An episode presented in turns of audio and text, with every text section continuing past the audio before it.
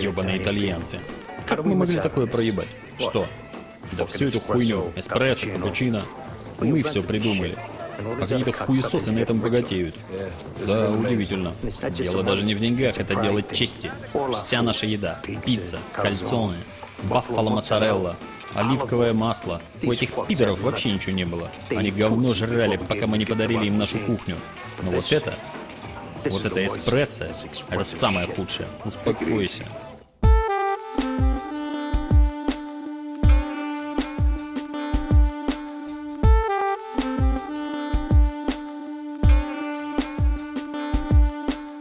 А, Друзья, всем привет, с вами подкаст «Крысиное товарищество», 15 выпуск. С вами Лёша и Дамир. Всем привет.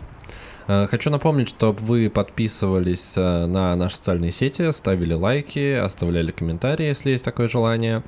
А, У нас есть телеграм-канал и группа ВКонтакте. Желательно подписываться в телеграм-канал. Там анонсы фильмов, которые мы будем обсуждать, иногда рецепты печенья и вообще э, много всякой интересной информации местами. Ты, кстати, обещал рецепт печенья для подписчиков. Да, я не успел его нарисовать, я этим займусь буквально на днях. Э, Так что рецепт печенья там появится.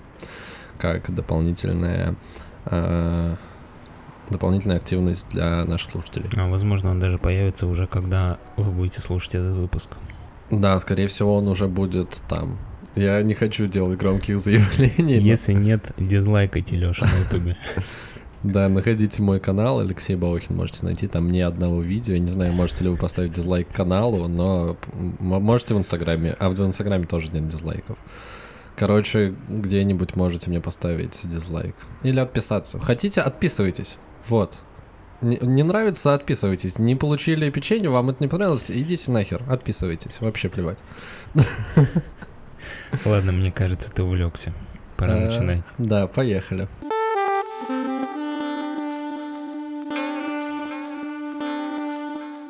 Смотри, а такой вопрос к тебе, как к дизайнеру. Тебя можно называть дизайнером? Ну, можно, да, изначально-то я дизайнер, сейчас уже арт-директор, но вообще Смотри, о дизайнер. чем я подумал. А, на самом деле я подумал об этом уже довольно давно, когда я пересматривал фильм «Космическая Одиссея 2001». А, я заметил, насколько там прикольно и правдоподобно сделаны всякие космические штуки из будущего, но насколько странно и народно у них выглядят всякие компьютеры, телефоны. Ну, в общем, я, наверное, про ретрофутуризм хотел больше Ну да. поговорить. То, что а, вот все эти м, фантасты, кто придумывал новые миры будущего, они делали очень прикольно, но они как будто бы пытались придумать, как их нынешний дизайн, который сейчас типа модный и актуальный, ну, эволюционирует. Но при этом дизайн, ни, ни один из них не смог угадать, как действительно эволюционирует дизайн.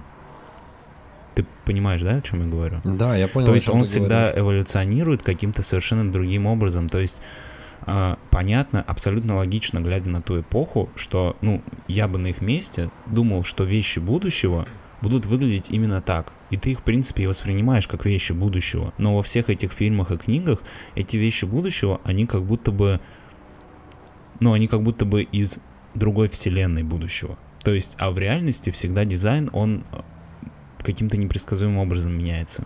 Ну, потому что суть в целом дизайна в том, чтобы максимально было удобное использование. Ну, то есть это во всем, это как бы лежит в основе всего. Ну, то есть дизайн в первую очередь решает э, проблему взаимодействия человека и объекта. Ну, то есть будь то э, реклама, будь то стол, будь то машина, главное, чтобы с этим было максимально удобно взаимодействовать. Ну, то есть э, как бы функция того, чтобы это было еще эстетически красиво, она тоже присутствует, но в первую очередь, на мой взгляд, дизайн должен решать э, как бы вот эту вот историю. Ну и, А соответственно... про рекламу ты говоришь, что подача информации. Да, подача информации так, чтобы она правильно дошла до потребителя. Вот, ну типа то, что хочет сказать бренд от своего лица. Вот, ну, соответственно, дизайн решает такие задачи, и в то время, как бы, ну, на том уровне, на котором развивалась вот эта вот история, э, настолько они это и воплощали, типа, в кино и так далее. Э, но я хочу сказать, что, например, вот ты сказал, что это никогда не совпадает, но, например, в книжке 451 по Фаренгейту... 400, градус. Да, 451 градус по Фаренгейту, э, Рэй Брэдбери. Да, Брэдбери очень клево предсказал, например, наушники если ты не помнишь, там была история, что э, у всех людей, я не помню, как, в, в, в каком году была написана эта книга, там или 50-е, или 60-е, вот, но там люди, это было так забавно описано, что такие маленькие, как беруши, как пчелки электрические, которые ты вставляешь в ухо, и ты, короче, типа, слушаешь там телевизор, вот, чтобы никого не отвлекать. Вот, и как бы он предсказал, по сути, вот эти беспроводные наушники, которые сейчас есть у всех. А, плюс, опять же, я вспоминаю журнал а, Мурзилка из 2000 какого-то второго года у меня он был, а, и там была статья про типа технологии будущего, как это будет. И там это было в таком ключе подано, что вот, типа, день из жизни какого-то там Васи из 2000 там какого-то 50 -го года. Я хорошо помню, что там была типа электронная газета, вот, которую он типа разворачивал, и там был экран. Вот, и он подключался к этому и, типа, читал новости в таком электронном формате, ну, по сути, вот, типа, все планшеты, телефоны, это все, что у нас сейчас есть. И это, по сути, уже даже в таком формате, как, как э, который у нас сейчас есть. Ну, то есть во многом это, ну, угадывается, и во многом оно как бы соответствует реальности. Если мы говорим про фильмы, то там, я думаю, скорее была задача как бы удивить и показать что-то, что максимально не похоже на то, что у нас есть. Ну, то есть вряд ли они продумывали, как люди на самом деле этим пользуются. Ну, то есть когда ты смотришь на, не знаю, те же «Звездные войны», и там вот эти вот э, прозрачные экраны, на которых зеленые векторные графика и показано расположение войск, ну, то есть понятно, что они вдохновлялись какими-то там военной техникой, ну, типа этими радарами, которые на кораблях, например, есть. Ну, то есть это выглядело примерно так, у тебя там черный экран, Э, и на нем какие-то зеленые точки отметины, которые показывают, ну, типа, как этот эхо-радар. Вот, они тут просто представили в виде такого прозрачного экрана. Ну да, да, я почему еще сказал про параллельную реальность, что когда ты смотришь такие фильмы, ощущение, как будто бы в какой-то момент э, своего технологического развития человечество изобрело не интернет, а типа супермощный ракетный двигатель. И типа поэтому у них есть супер крутые ракеты и звездные мечи, но при этом они пользуются до сих пор радарами, как на подводной лодке 80-х годов. Ну, да-да-да.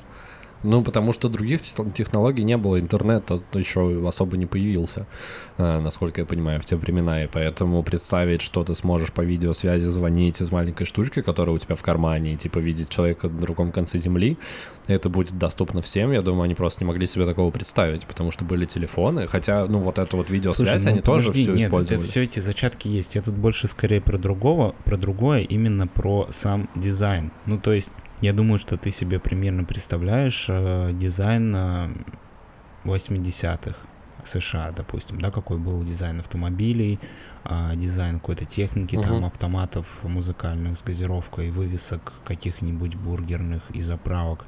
И как будто бы это все немножечко типа улучшили, ну, грубо говоря, сделали такое... Ну, типа по тем же лекалам, только как да, это может да, быть что, в будущем. Как будто бы вот этот дизайн, он типа уже сложился, и он будет дальше эволюционировать в да, таком но виде. Там но все очень он быстро вообще меняется. по-другому типа да, начинает да, да. действовать при этом. Да.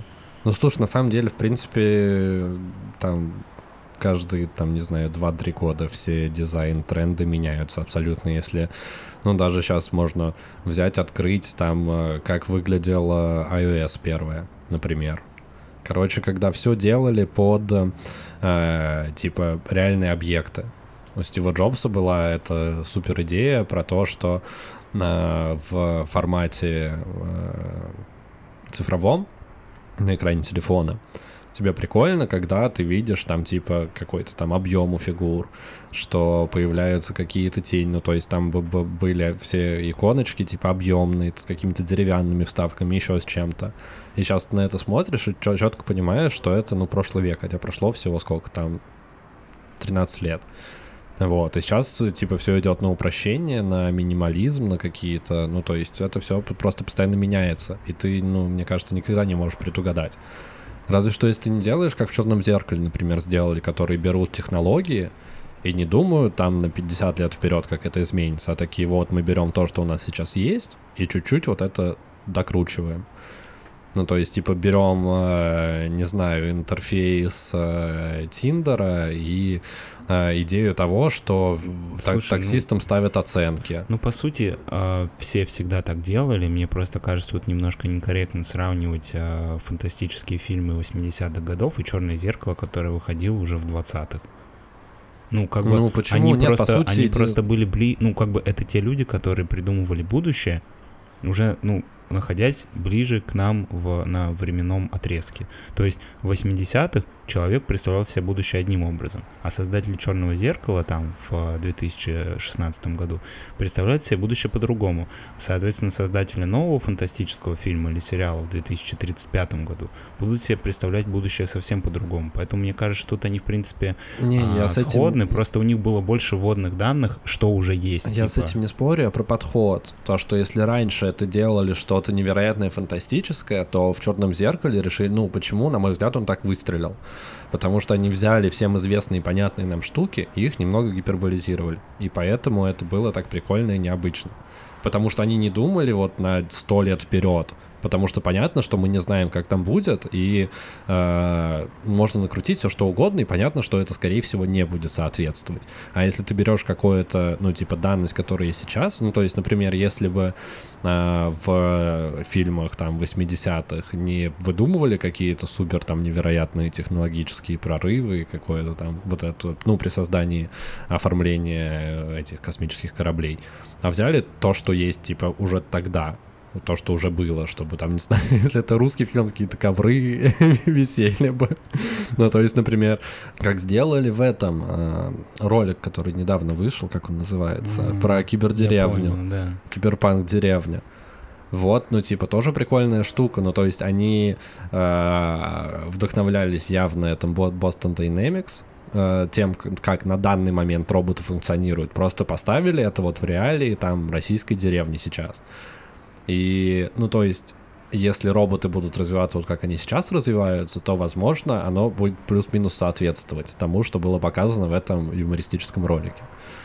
Но мне кажется, что скорее все-таки это больше шутка, чем, чем действительно а, как бы желание показать, как будет. Да, это, это понятно, году. я тебе скорее про подход говорю. Ну, что и- просто я ц- ц- понял, да. цели разные. Слушай, что а если... вот как бы ты, допустим, а, на- если бы тебе, например, поступило задание от какого-нибудь а, про- продакшена, который снимает фильм про будущее, типа, Лех, нарисуй нам телевизор, например, Мгм. который будет типа в 2050 году. Как, ну, мне просто интересно, типа, ход твоих мыслей, как бы ты подошел к этой задаче. Ну, сейчас понятно, что ты, как бы там, ну, можно подумать побольше, Мгм. можно подумать поменьше. Ну, вот в общих чертах, какой бы логикой ты руководствовался и на что бы был похож этот продукт в итоге после выполнения этого задания. Ну, слушай, тут на самом деле тебе хочу сказать, что это целая наука. Я последнее время достаточно много там смотрю видео, читаю статей про то, как, в принципе, э, мода и дизайн влияют на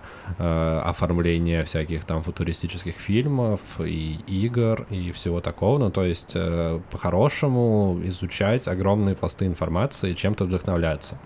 Ну, то есть понятно, что в первую очередь я не просто сяду и такой пальцем в небо, ну, вот так это будет выглядеть и нарисую.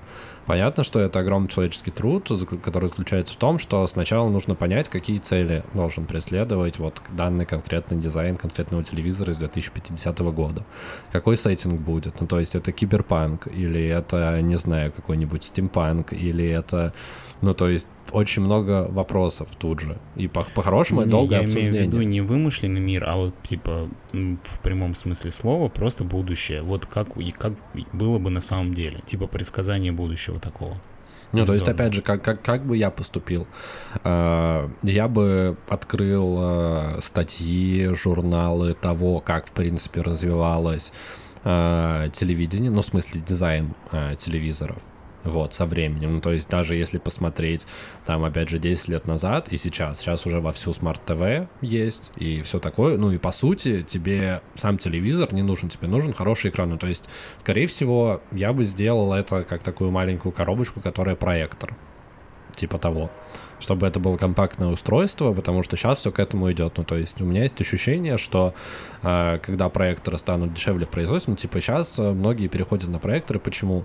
Э, потому что качество их улучшилось, э, там нет вот этих ламп, которые постоянно перегорают, и на дневном свете они такие же четкие, как и, типа, как и в темноте. Вот, соответственно, сейчас это тоже огромная индустрия, которая, по сути, ну, типа, только развивается. И сейчас мало кто себе может позволить крутой проектор, ну, который будет нести себе функции телевизора. Но, по сути, мне кажется, все к этому идет. Соответственно, я думаю, это скорее бы что-то такое было. Так что да, весь вопрос в удобстве. И слушателям хочется пожелать э, в завершении этой темы, что как в дизайне, так и в своей жизни старайтесь находить максимально комфортные для вас э, условия, места, людей, и тогда жизнь будет лучше а, потому что комфорт это очень важно. Как бы все не э, разгоняли про выход из зоны комфорта, это все, короче, не знаю, уловки.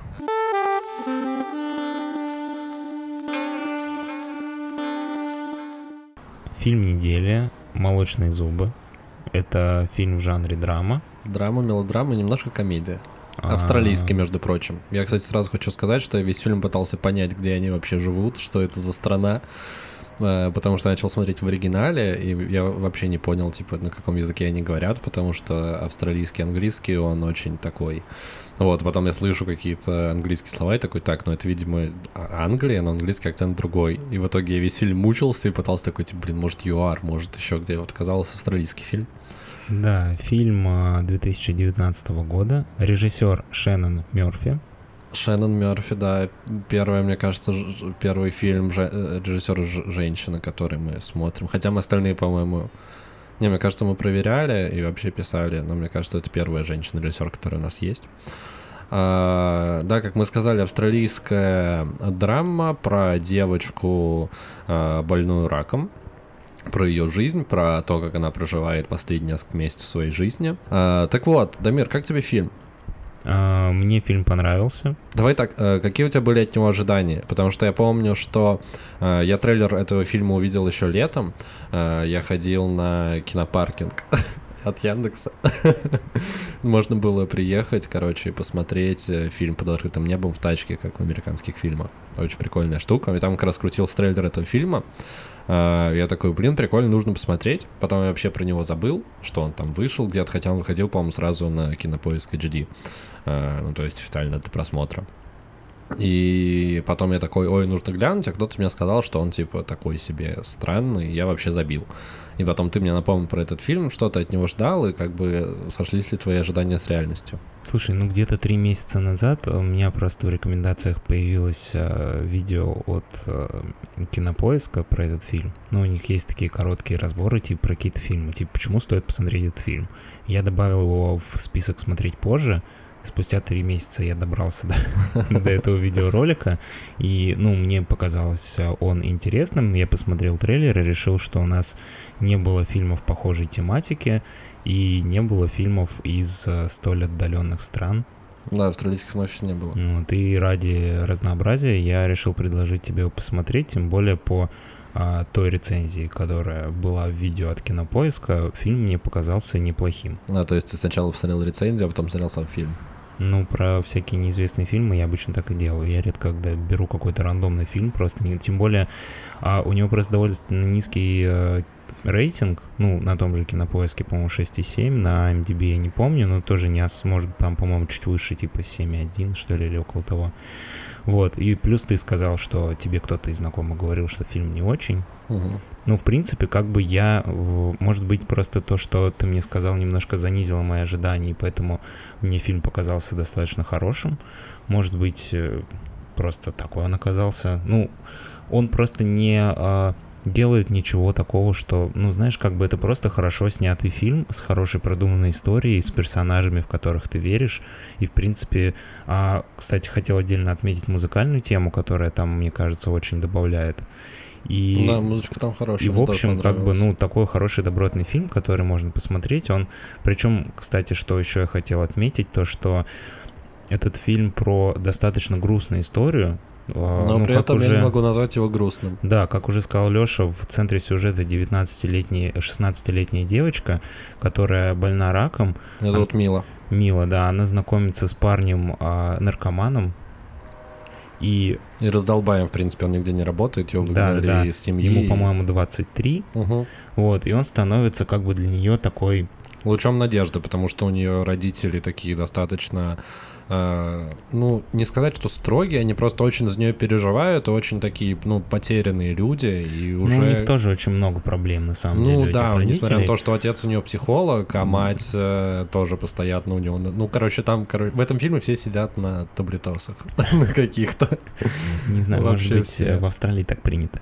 Короче, а, о чем я хотел сказать, то что фильм по сути грустный и ничего веселого там не происходит, но смотрится он достаточно легко, ну то есть он легкий именно для просмотра, то есть тебя не пе- перегружает какой-то вот безысходностью и депрессухой, и в конце фильм оставляет такое, а, ну приятное ощущение, Какое- заставляющее тебя задуматься о каких-то важных вещах в твоей жизни, да, там типа о жизни близких людей. То есть он не оставляет тебя с гнетущим ощущением типа безысходности и печали, хотя фильм, ну, с таким сюжетом, скорее Ну да. всего, как бы, ну, об этом и будет.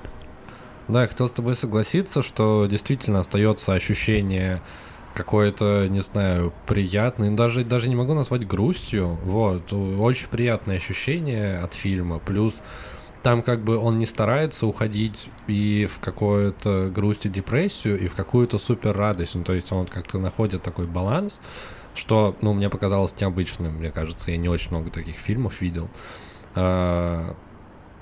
И, соответственно, да, мне, мне тоже фильм понравился, вот, в принципе, с тобой во всем согласен. Э, Я бы с легкостью рекомендовал, плюс он достаточно красиво снят, мне понравилось. Э, Героям ты веришь. Э, Есть моменты, которые, ну, можно как бы к ним придираться, вот, я думаю, мы в части со спойлерами их подробнее обсудим. Вот, а так, да, по подписке заходите, смотрите с удовольствием. Я ставлю лайк этому фильму. Тогда мы переходим к обсуждению со спойлерами. Если вы еще не смотрели фильм и боитесь услышать какой-то сюжетный поворот, то перематывайте к следующему тайм-коду. Или слушайте наше обсуждение со спойлерами, если вам нравится наше обсуждение со спойлерами. Вообще спойлеров боятся только слабаки.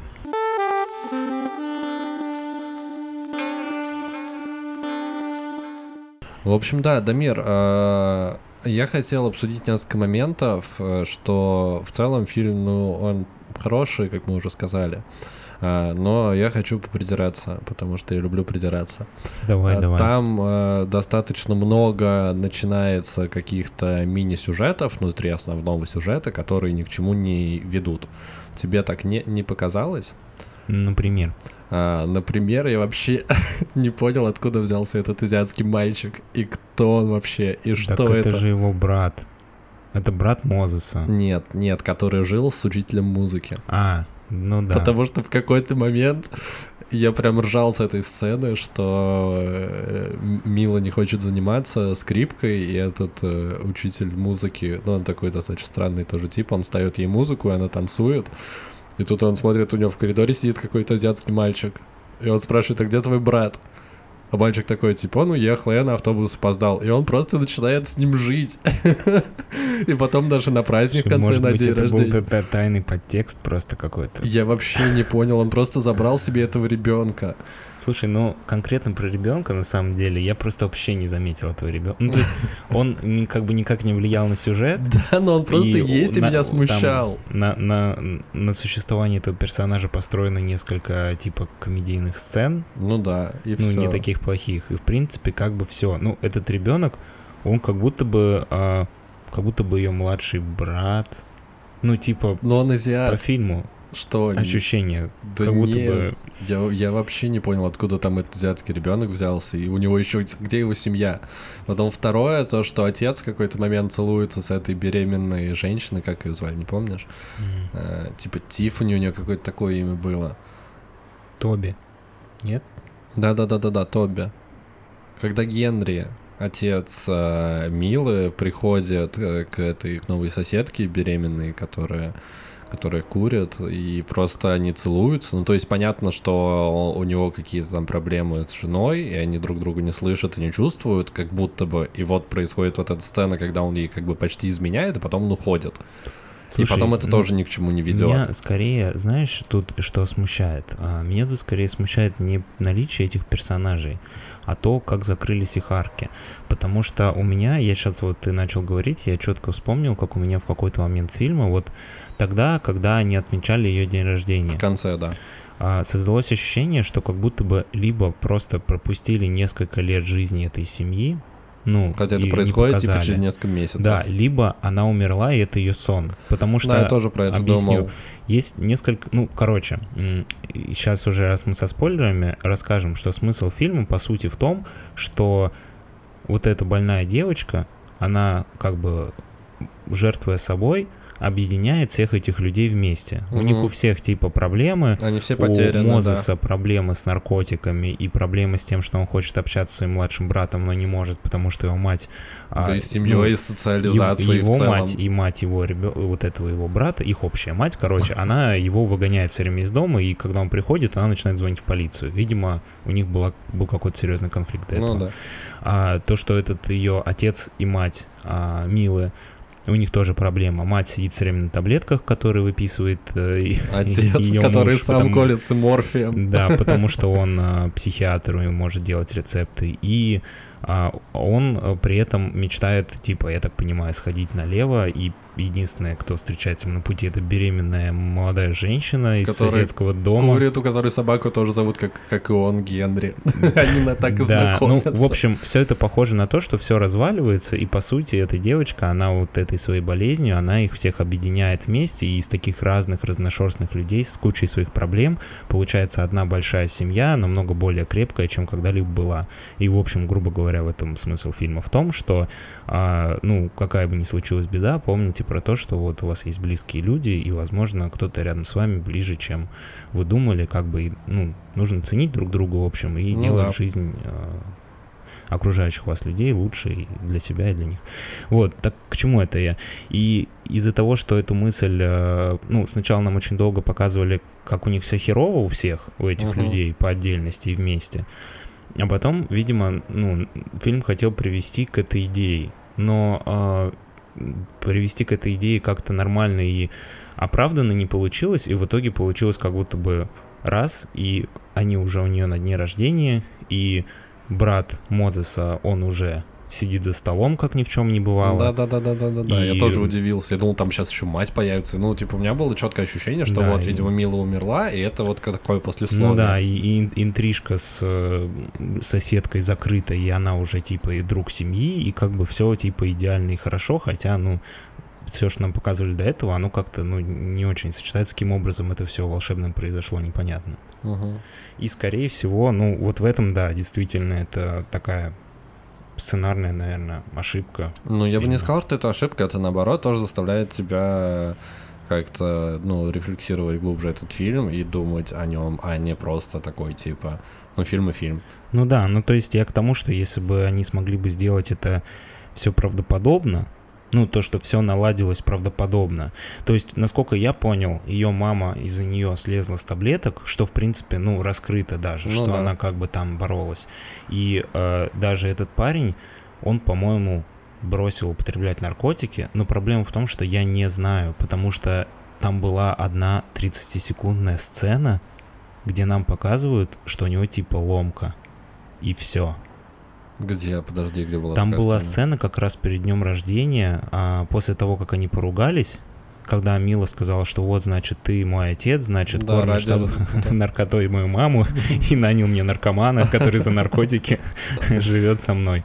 Вот, после того, как они помирились, а там была сцена, где они играли в какую-то игру настольную, и там показывают, как Мозес, типа, протягивает а, да, руку. Да, да, него, что его тошнит. Трещ... Ну, у него дрожит рука, точно, а потом точно. его, типа, тошнит. И я так понимаю, что этой сценой нам пытались объяснить то, что он тоже бросил, слез с иглы. Вот я вообще Но не понял. Это я, пред... ну, это я додумал. Причем додумал очень жестко, как бы. Если бы это все было бы сделано, ну, а, нормально оправдано. Я не знаю, может быть, хронометража не хватило фильма. Хотя ну, фильм идет два часа. Ну да, типа, понятно, что все стало хорошо, и, скорее всего, по сюжету фильма Мозес, типа, слез с иглы, но при этом, при всем, а, этого в фильме не показано, а если бы было бы показано, то, наверное, было бы лучше и было бы более правдоподобно.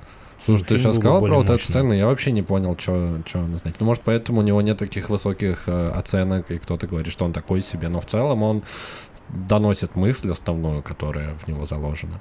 Я еще хотел э, с тобой обсудить, тебе не показалось, что фильм непонятно зачем разбит на мини-главы. Ну, то есть там есть вот эти вот отбивочки, которые как бы вроде как должны нести какой-то смысл, но они все идут разное количество времени, то есть там может, может между двумя отбивками пройти там типа 5 минут, и нет, несколько сцен сменится. А может просто отбивка, и потом через минуту опять отбивка.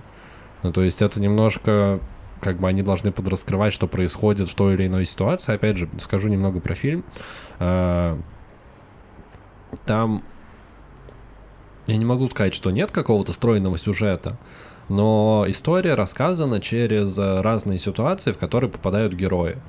Ну, то есть они идут, они могут быть вообще раскиданы, быть как бы по логике вообще в разном порядке их можно смотреть, по сути. Вот. Э, ну, то есть там просто разные ситуации из жизни с э, разными героями. Как Слушай, они друг с ну, другом взаимодействуют. показалось, что фильм достаточно линейный. Ну, то есть там не было такого, что типа вот это было после, это было до, все как бы в хронологическом порядке. Просто, да, да, да, да, да. А, ну, на, название есть у каждой части, есть как бы некое название. Опять же, ну, твой вопрос, если ты, я не помню, задавал ты его или нет. Ну, короче, насчет этих а, загла- а, оглавлений, да, этих частей, угу. я сейчас не готов тебе сказать, э, были ли они вообще действительно не связаны или там как-то... Ну, я просто посмотрел фильм один раз, я не заострял на этом внимание. То есть я такой, ну, окей, так называется глава. То есть, может быть, если ну, сейчас... тебе не показалось, что они не нужны особо? Ну, типа, они а, не, слушай, не очень много мне смысла Мне показалось, несут. что это как раз такой элемент стилистики, за счет которого этот фильм ощущается не так тяжело, не так гнетуще. Ну, то есть больше то художественное есть, типа ну, решение такое. Да, это такое именно решение такого сторителлинга, да, чтобы восприятие фильма у зрителя поменялось. Мне кажется, это было сделано для этого. Насколько соответствует название главы тому, что показывали в этой части, я сейчас не готов оно сказать. Оно там всегда оно... по-разному. Оно да, иногда я... соответствует напрямую, иногда оно, на, оно наоборот сделано так, чтобы противоречило тому, что происходит ну, да, в главе. Может, ну, то есть может просто быть, они... там где-то ну, действительно была какая-то фишка с этими оглавлениями, просто ну, я с первого раза не смог ее считать, потому что я следил за сюжетом, а не за оглавлением. Так это же часть фильма тоже. Сам всегда говоришь, нужно оценивать. Ну да, но опять же, это нужно все держать в голове, каждый предыдущий кусочек, как он назывался и что в нем было. То есть, если я посмотрю сейчас еще раз, я, скорее всего, смогу тебе сказать. Ну так uh-huh. я по, по первому разу я не очень обратил внимание на... Ну то есть, я такой, окей, написано тошнота. Дальше нам показывают какой сок. Но я не помню уже, какой был предыдущий, как он назывался. То есть я знаю, что было до этого в фильме, но я не помню, как назывался этот кусок, ну, в какой понял, момент понял. он начался. А, тебе еще не показалось странным, что а, главная героиня Мила, она попрощалась а, с отцом и с Мозесом, а с матерью почему-то не попрощалась.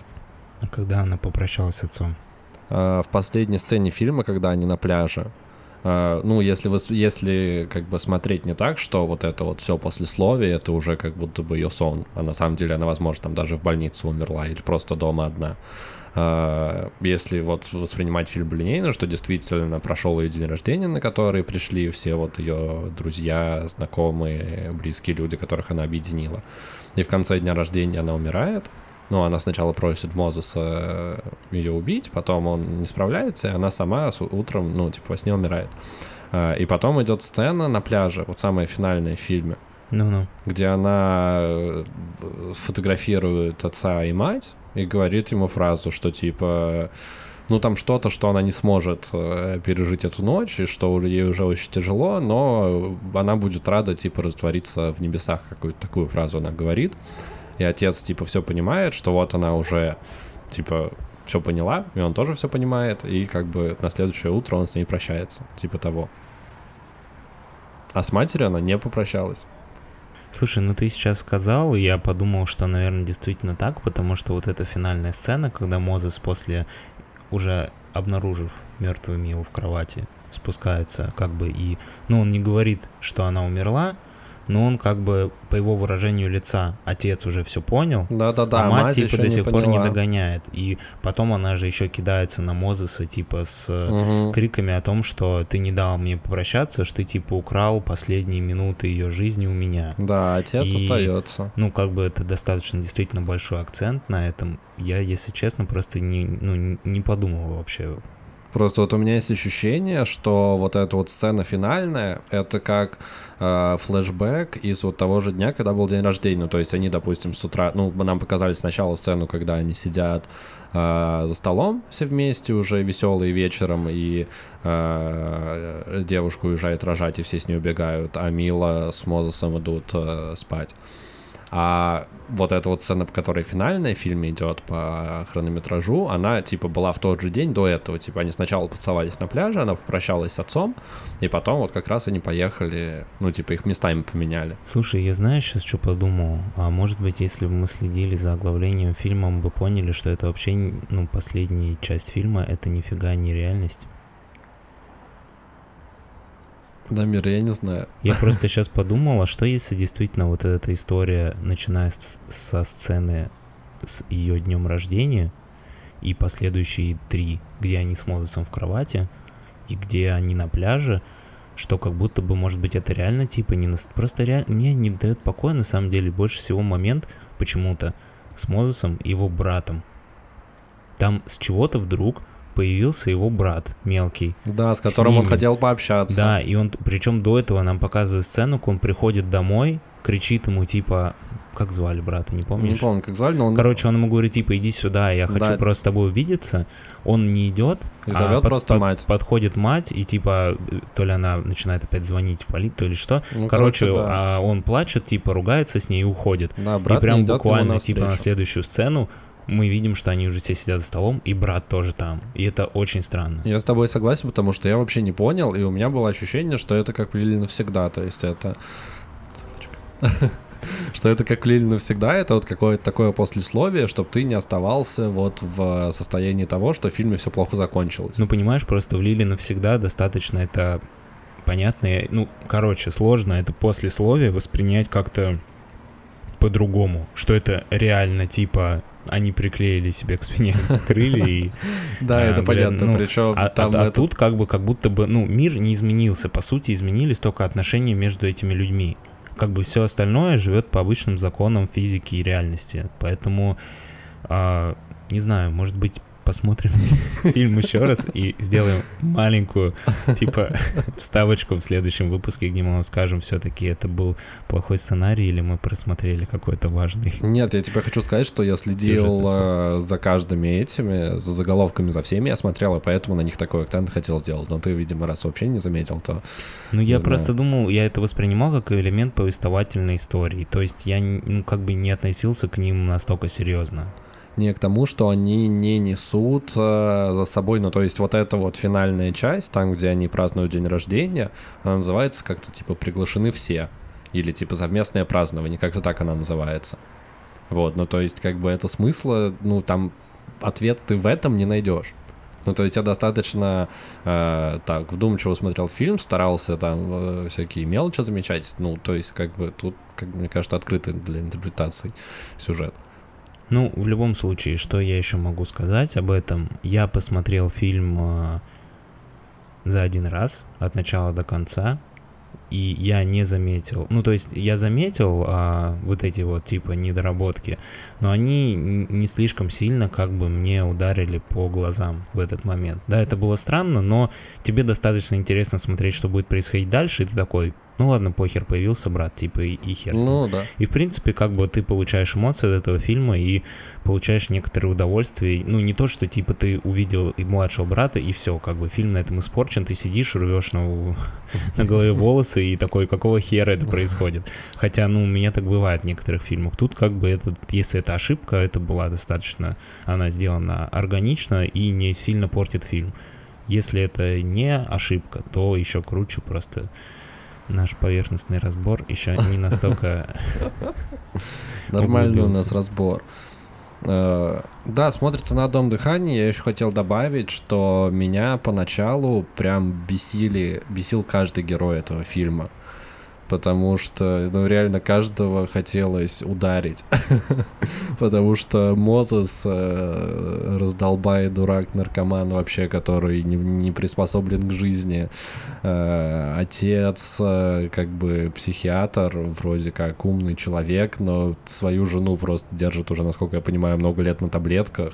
Сам никак не решает эту ситуацию, просто никак не участвует в жизни семьи, залипает в э, планшет в газету, и на дочь вообще плевать. И, короче, и девочка тоже, ну, то есть понятно, ну, то есть понятно, что у них э, тяжелый период в жизни, и никто не знает, как с этим справиться. Э, но меня прям э, поначалу все персонажи бесили, но по прохождению фильма я как-то абсолютно поменял свое отношение, как-то ими всеми проникся, ну, потому что они действительно все ну, то как-то у тебя получается прочувствовать э, все их проблемы и всю их боль, и понять, и, соответственно, как-то смириться, и уже ты к ним совсем по-другому относишься. И там как-то все с точки зрения хронометража и тайминга как-то выверено, что вот к моменту, э, когда происходит вот это совместное празднование дня рождения, когда все-все-все собираются, ты действительно начинаешь э, воспринимать всех этих героев, которые тебя поначалу раздражали, как хороших там близких друзей. Ну, типа, мне прям действительно приятно было э, наблюдать эту сцену. Я, ну, короче, фильм клевый. Опять же, если вы уже посмотрели, напишите нам или сообщите нам, как, э, как он вам, как вы это видите, считаете ли вы это все послесловием или это случилось на самом деле. Да, э, если вы разгадали какой-то скрытый смысл, который не разгадали, мы тоже обязательно напишите в комментариях. Да, будет интересно. Ну а если вы просто послушали, э, не смотрев фильм, наш разбор со спойлерами, то э, посмотрите, как бы мы еще в предыдущей части его рекомендовали, а тут мы еще убедились в том, что он еще прикольней. Вот. Что, дальше едем? Да, давай.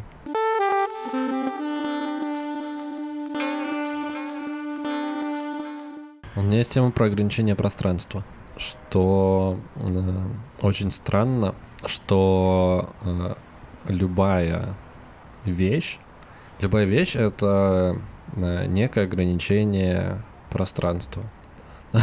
То есть вот есть, есть целый мир, а есть твоя квартира. И по сути ты э, искусственно ограничиваешь пространство вокруг себя, и от этого тебе становится комфортней. И типа вот если мы возьмем коробку, то мы ограничиваем пространство, чтобы в более маленьком пространстве было удобнее хранить вещи. Ты вообще не понимаешь, что можно про это сказать. Ну, я просто... Если ты говоришь про жилище... Нет, я говорю про все. Что все в мире — это ограничение пространства. Например, футболка. Футболка — это штука, которая ограничивает твое тело от э, пространства вокруг. Если ты типа в куртке, футболке и еще и в квартире, то это вот несколько градаций ограничения тебя от внешнего пространства. Слушай, я думаю, что все это обусловлено просто тем, что мы живем в достаточно суровом для, ну, если рассматривать человека как существо, ну, как типа животное, да, то он живет в достаточно агрессивной среде. То есть есть большое количество животных, которые физически превосходят человека, и, ну, как бы, и он может стать их добычей, и э, климатические условия тоже далеко не везде э, такие, чтобы ты мог абсолютно спокойно, ну, грубо говоря, жить без дома и спать э, под, под, открытым, под небом. открытым небом. Плюс, если есть такие условия все-таки где-то на Земле, скорее всего, там есть насекомые, которые тоже, ну, некое неудобство тебе э, доставляют. И поэтому ты как бы человек, поскольку он существует не в райском Эдеме, а в реальном мире и в достаточно агрессивной для себя среде, он вынужден как бы, ну, ему удобнее типа прятаться в дома, надевать на себя одежду. Ну, то, что касается предметов, не знаю, мне кажется, просто удобно, когда все разложено. Типа, не, к тому, по, что по это просто такая простая штука, которая, ну, то есть, если тебе нужно, например, чтобы вода перестала течь, то типа ставишь руку в ручеек, и ограничиваешь тем самым. Ну, то есть это как будто бы такое простое решение, но это простое решение лежит в сути вообще всего, что нас окружает. Ну, то есть, типа, есть батарея, э, это ограничение пространства, чтобы вода горячая не растекалась по всей квартире но при этом тебе от нее тепло. Слушай, ну батарея достаточно сложное изобретение. Давай вернемся к примеру с тем, когда ты опускаешь э, в руку в ручеек руку, не руку в ручеек, подожди. Руку в ручеек опускаешь. Да. Руку в, в ручеек, чтобы остановить воду. А зачем тебе остановить воду нужно? Да нет, Дамир, тут не туда. Нет, я к тому, что э, прикольно, что в таком большом количестве всего лежит такая простая идея, как ограничение пространства. Типа стакан, бутылка, батарея, тарелка, коробка, окно, вообще все, что происходит, это некое ограничение э, и а, а разделение пространства на более мелкие сегменты для хранения чего-либо. Может быть, это структуризация, а не разделение всего. Да, вот, да, вот структуризация тоже интересная тема. Ну, то есть, то есть ну, когда ты все пытаешься, а, ну, грубо говоря, раз, разбить и разделить по а, каким-то полочкам, по каким-то характеристикам, по каким-то группам, чтобы у тебя для каждого вопроса, для каждого предмета было какое-то место, куда ты его можешь положить. Ну, это касается и физических предметов, типа там посуды, одежды, носков, чего-то еще. И также это касается, в принципе, и любых понятий. А, мне кажется, что все человечество направлено на то, чтобы рационализировать а, какие-то понятия, какие-то вещи и реальные, типа как законы физики, и нереальные, как какая-нибудь там софистика, философия или другие социальные науки, и, соответственно, все это распределить на какие-то категории, подкатегории, и так, чтобы все было структуризировано, понятно, и все было на своих местах. Да, это правда, как будто бы в основе у нас лежит какая-то вот эта вот структурность, и с помощью этого мы делаем вообще все. Ты вообще структурный человек? Ну, я не могу сказать, что у меня все всегда в идеальном порядке, но мне, безусловно, нравится. Ну, в каких аспектах, например, для тебя важна структуризированность? Ну, то есть там, не знаю, файлы рабочие раскладывать по правильным папочкам с правильными датами. Э, каждый слой, не знаю, в э, фотошопе называть там правильно, ну или там чем ты работаешь. Ну, типа, когда у тебя, там, не знаю, 40 э, видеодорожек, 20 звуковых дорожек, и как каждую ты называешь по-своему. Ну, то есть, насколько у тебя вот этот вот структурный подход вообще в жизни присутствует? Слушай, ну да, в большей степени это в работе, ну как в такой творческой работе, то, что касается каких-то монтажных историй или какой-то работы с программами. Также, мне кажется, я стараюсь это делать в работе моей обычной повседневной, где я зарабатываю деньги, тоже как-то все структурировать и, ну, раскладывать, грубо говоря, файлы по папочкам и так далее. Ну, опять же, может быть, у меня дома не все на своих местах лежит всегда, но это, безусловно, как бы, не знаю, сталкивался ли ты когда-нибудь с таким, я часто сталкиваюсь, когда ты собираешься убраться, открываешь какой-нибудь ящик, и начинаешь, типа, все раскладывать, типа, и, угу. и в итоге ты, типа, там два часа провозился с каким-то ящиком, который вообще не надо было убирать, он стоял и никого не трогал, но ты из-за того, что вот такой нашел какой-то старый ящик и решил там все разложить и навести порядок, это тебя прям затягивает. Ну и да, тебе от этого кайфово, и потом ты его закроешь и забудешь, но сам процесс тебе доставляет удовольствие. А, я еще последнее время нахожу применение такому структурному Извини, подходу. Перебью тебя про эти коробочки. Я подумал, было бы прикольно, если бы продавались какие-то коробки, типа, для того, чтобы их разобрать. Типа ты заказываешь на зоне себе коробку, там куча мелких предметов, а тебе их надо, типа, разложить по коробочкам. Ну, как, типа... Как... Так, слушай, а мне кажется, ну, типа, на таком принципе уже построены все эти мелкие хобби-штуки, которые там да, Леонардо но они никогда это не продают как то, что, типа, мы знаем, что вам нравится раскладывать предметы по коробочкам, и поэтому мы вам привезем бесполезные предметы, абсолютно ненужные, которые никакого смысла не имеют, и вы будете получать удовольствие исключительно от того, что вы раскладываете разные предметы по разным частям. И там могут быть совершенно разные предметы, и ты их можешь раскладывать по форме, по материалу, типа сам такой, типа творческий решишь, как ты хочешь все это разделить. Да, нормальный заход. Мне кажется, было бы забавно. Берите эту идею для стартапа, если вы думаете о том, чтобы открыть свое дело. Не берите. Во-первых, э, сначала как бы с нами обсудите, и нам 10%. Роялти. Да. Мы можем рекламировать потом ваши коробки. Вместо Яндекс. Не, как, как, как вариант, да, прикольная идея для стартапа. Я не знаю, насколько она полетит. Нужно посчитать э, конверсию и капитализацию. Вот, но с этим потом. Что я хотел сказать? А, возвращаясь к, к истории со структурностью, я нахожу э, в своей жизни, типа, вот этого структурный подход, ну, типа, реально применение в быту. Э, например, в какой-то момент мне надоело выбирать, типа, что на себя надеть. У тебя нет такого? Ну, наверное, есть, не знаю. Я столкнулся с этим, потому что у меня корзина для белья, она с разделением на темное и светлое. И если ты бездумно э, надеваешь, типа, и светлое, и темное вообще, ну, типа, первое, что пришло в голову, берешь, и ходишь во всем, то у тебя равномерно заполняются обе корзины, и в момент, когда тебе нужно стирать, э, тебе приходится стирать две стирки, а то и четыре, в зависимости от того, насколько у тебя наполнится корзина. Э, как я делаю? Я хожу, типа, неделю через неделю. Неделю в светлом, неделю в темном, чтобы набирались корзины, типа, не одновременно. И тем самым я, во-первых, лишаю себя э, проблемы того, что мне надеть. Опять же, типа, ты не знаешь, какую тебе футболку, типа, взять сегодня. Э, я для себя решил, что у меня вот есть стопочки, типа, стопка со светлым, стопка с темным. Вот, и я всегда беру верхнюю. И это меня лишает каждое утро раздумий, типа, пойду я в этом или пойду я в этом. И я просто беру ту, которая наверху. И, но тут важно помнить, что в момент, когда у меня все постиралось, и э, я раскладываю, типа, в шкаф э, футболки, я их по приоритизации кладу, ну, то есть, которые мне меньше нравятся, я кладу ниже, а самые прикольные я кладу наверх. Вот, и это лишает тебя по утрам геморроя, ну, то есть, опять же, если если я ношу рубашки, то типа слева направо я иду, они у меня на вешалке висят, и ты просто всегда знаешь, что ты носишь слева направо, и, соответственно, ты развешиваешь все так же слева направо. Сначала светлое, а потом темное. Очень удобно. И прикольно находить такие штуки, которые э, упрощают тебе жизнь. И это, по сути, вот тот структурный подход, о котором мы говорили.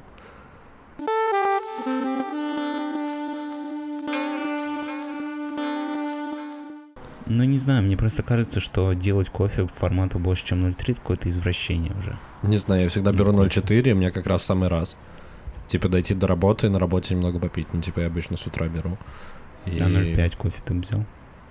В этом, кстати, в Бургер Кинге теперь есть кофе 0,6. Что? Зачем? Я говорю тебе, это просто э, как бы та тенденция, которую необходимо остановить, пока не стало поздно, пока тебе не, ты не пришел в кофейню и говоришь, можно мне маленький кофе, тебе просто литровое ведро дают, такие типа, ну кофе-то гоу, чё? Такой длинный стакан, чтобы до колена тебе он опускался. Не, наоборот, огромный, как опять же в Бургер Кинге, там можно колу, по-моему, взять 0,6 или 0,7, сколько-то она. Прям такой огромный, в смысле, он жирный прям этот стакан. Да, ну короче, вот этот гигантизм, он, мне кажется, он не ведет к добру.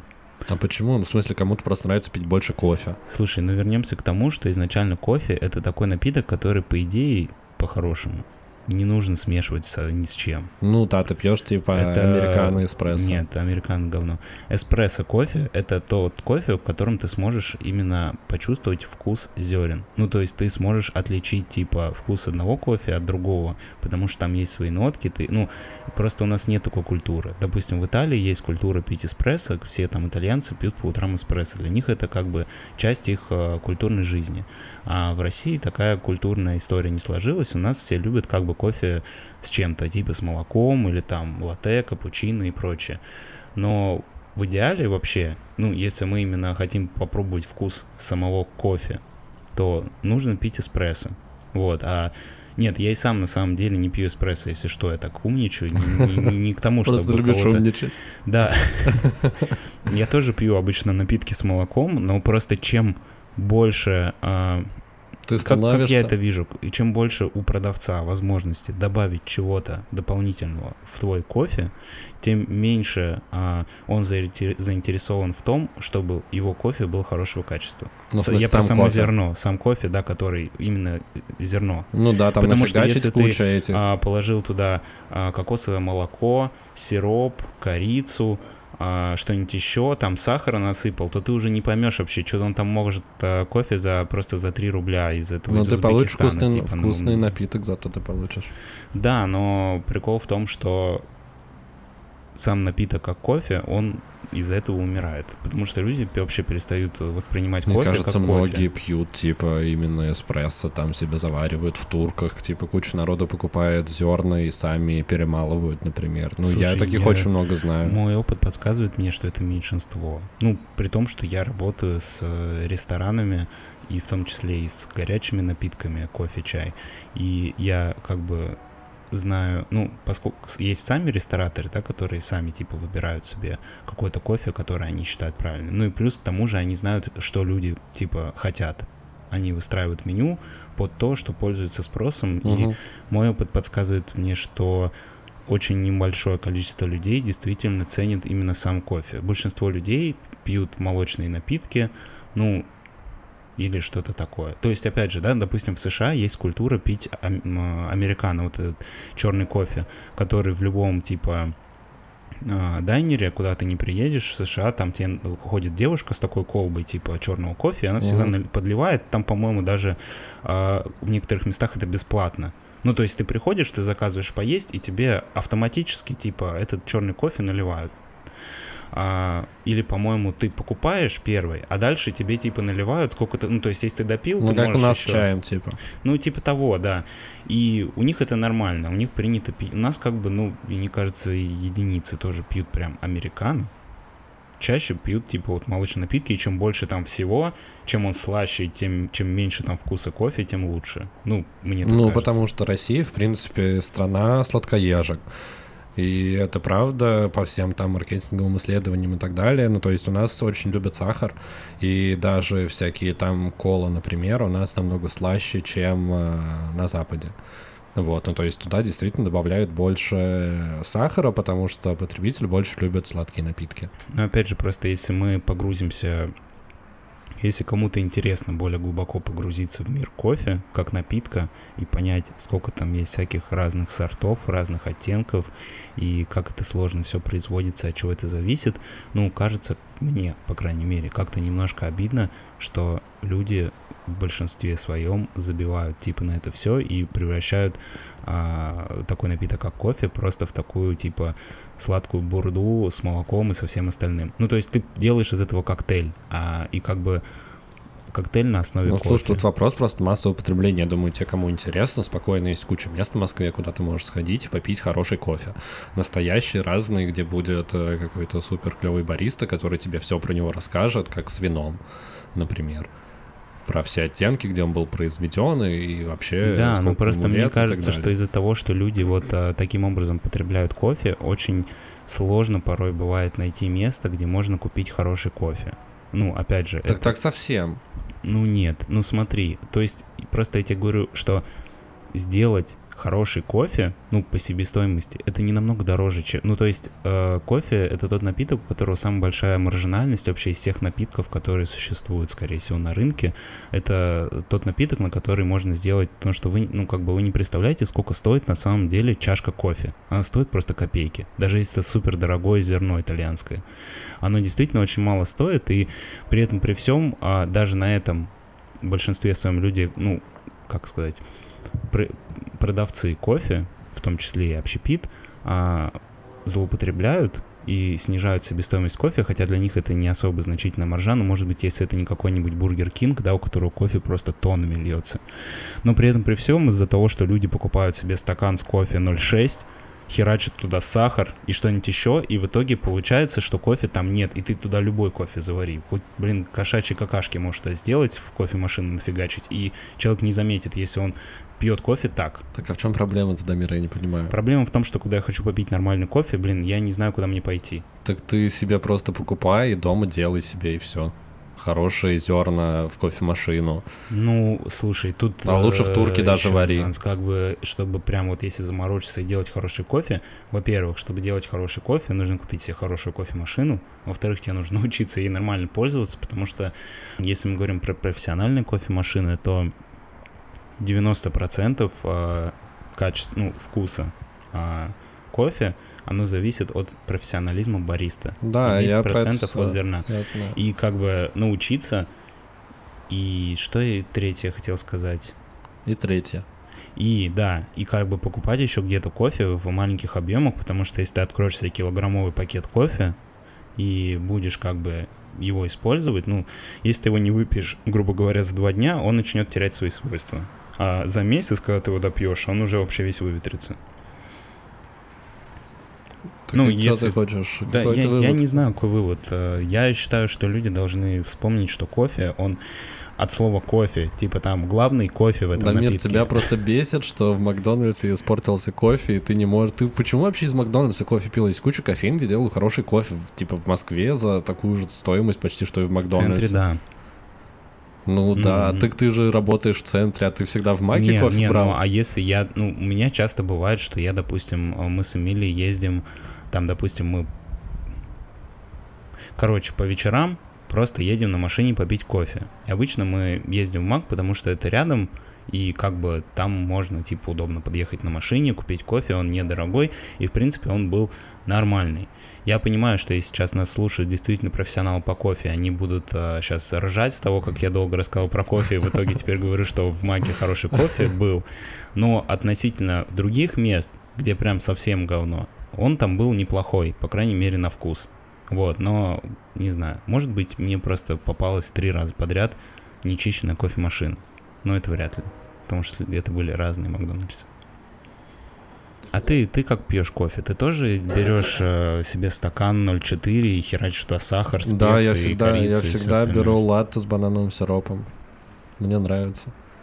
Слушай, до кофе я просто еще не, типа, не дорос. Ну, то есть, например, как там было э, к разговору про алкоголь, например, что я раньше не э, любил, мне не нравилось сухое вино и типа пиво разное, Я такой, блин, ну все пиво, оно не очень вкусное.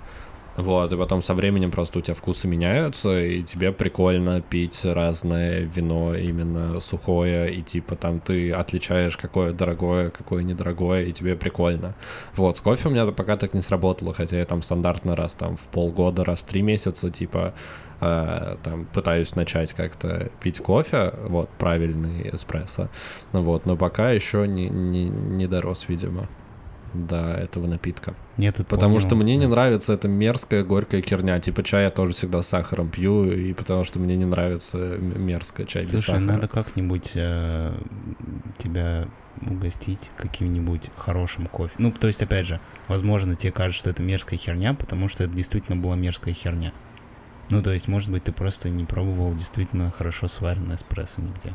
Да не, был кофейных, и типа когда я в Турции был, у них же есть эта тема с турецким кофе, М, который они турецкий кофе готовят. Это, это больше Вот, кстати, аттракцион для туристов. Его было прикольно пить, не знаю. Я не знаю, Мне из чего заходило. они его делают, но мне кажется, что к кофе в классическом понимании это имеет мало отношения. Не знаю, вкус прикольный был, и даже не такой мерзкий, как, как ну, обычно. опять же, я почему сужу, потому что я не видел у них кофе-молки. Если они заваривают молотый кофе, то это уже не про то. Ну, я, я не знаю, как они его готовят, но процесс красивый и вообще ну вкусно. да, да, это такой прикольный аттракцион для туристов. Напоследок хотел тебе сказать про изменившиеся с возрастом вкусы. Я тут недавно понял, что я постарел, потому что я решил попить томатный сок из стакана. А в смысле, а как ты его... Я просто никогда не пил томатный сок. А, а Ну, почему ты уточнил, что из стакана или это не имеет Ну, в разницы? плане, что он типа не в блюде, не в, не знаю, не в, э, ос- не в основе коктейля, а просто сок в стакане, обычный, Ага. томатный. Да, я тоже, кстати, его никогда не любил, и вот в этом году прям, это, ну, точнее, в прошлом уже году, что-то тоже для себя распробовал. У меня был какой-то диссонанс, потому что, с одной стороны, И он- ты получил удовольствие? А ты его, типа, перчил вот еще? у меня было сло- сложное ощущение, потому что, с одной стороны, он был неплохой на вкус, а с другой стороны, я чувствовал, как будто бы я предал сам себя. Это было неприятно. Почему, а ты никогда не пил? Не, я люблю томатный сок. Ну вот, типа, вот с того года полюбил. Не, я вообще никогда не любил томатный сок. Я думал, что это какая-то хрень. Вообще пить томатный сок из стакана — это святотатство. Ну, слушай, а холодец, например, ты ешь? Фу, нет, это я еще не так стар. Обсудим это через эти 10 лет. Отвратительно. Нет, я вот этой все холодец. штукой, типа, язык и холодец, и все с удовольствием. Слушай, не знаю, язык язык, но холодец это супер мерзкая хрень. Мне отлично вообще с горчичкой, с хреном. Опять же после Нового года у Меня нас. аж это передернуло. Не, я вот обожаю. Да, короче, с возрастом вкусы меняются. А, пейте кофе, который вам нравится, и не забывайте про структурный подход. А, такой мини-вывод в конце этой очень разрозненной темы. Я еще хотел рассказать, как я яйца варю, потому что у меня тоже... Да, это было в тему структурного подхода. Но мы очень углубились в кофе.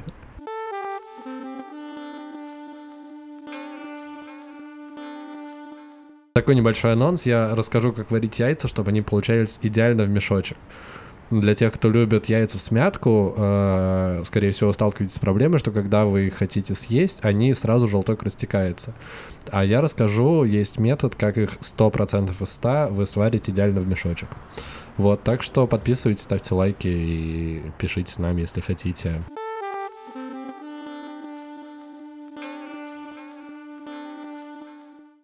Спасибо, что были с нами и послушали 15 выпуск э, подкаста «Крысиное товарищество». А, с вами были Лёша и Дамир. Да. Напоминаю, что стоит подписаться на нас э, в Телеграме и в Ютьюбе. Вконтакте можете в целом не подписываться.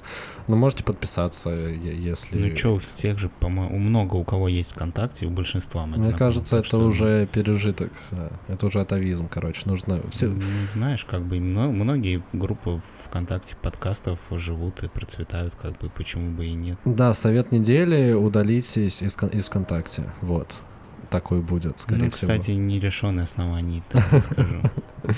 Вот, э, да, также не забывайте э, ставить лайки и писать, если вы хотите рецепт приготовления яйца в мешочек от меня. В следующий раз я постараюсь э, максимально доходчиво разобрать. Кулинарная рубрика никуда не делась, она у нас остается. Мы в том числе и кулинарный подкаст. А, да, и подписывайтесь в телеграм-канал. Напомню, что там есть э, советы недели для самых крутых подписчиков, и анонсы фильмов, и рецепты, и все такое. Да, кстати, если мы раз, если вы соберете достаточное количество отзывов нам и хороших э, комментариев и лайков, то мы расскажем о том, как сварить яйца, и в дополнение к рецепту печенья э, я постараюсь нарисовать э, инструкцию для приготовления идеальных э, яиц э, в мешочек. Да, и насчет э, телеграм-канала еще открою небольшой секрет, что иногда, не всегда, но иногда анонсы фильмов, они более содержательным, содержательным чем наше обсуждение фильмов. Но вы этого не слышали. Подписывайтесь на телеграм-канал. Да, подписывайтесь. Всем пока. Там, Увидимся через да, неделю. Там есть все. Да, услышимся Хорошей через недели. неделю. Пока. Пока.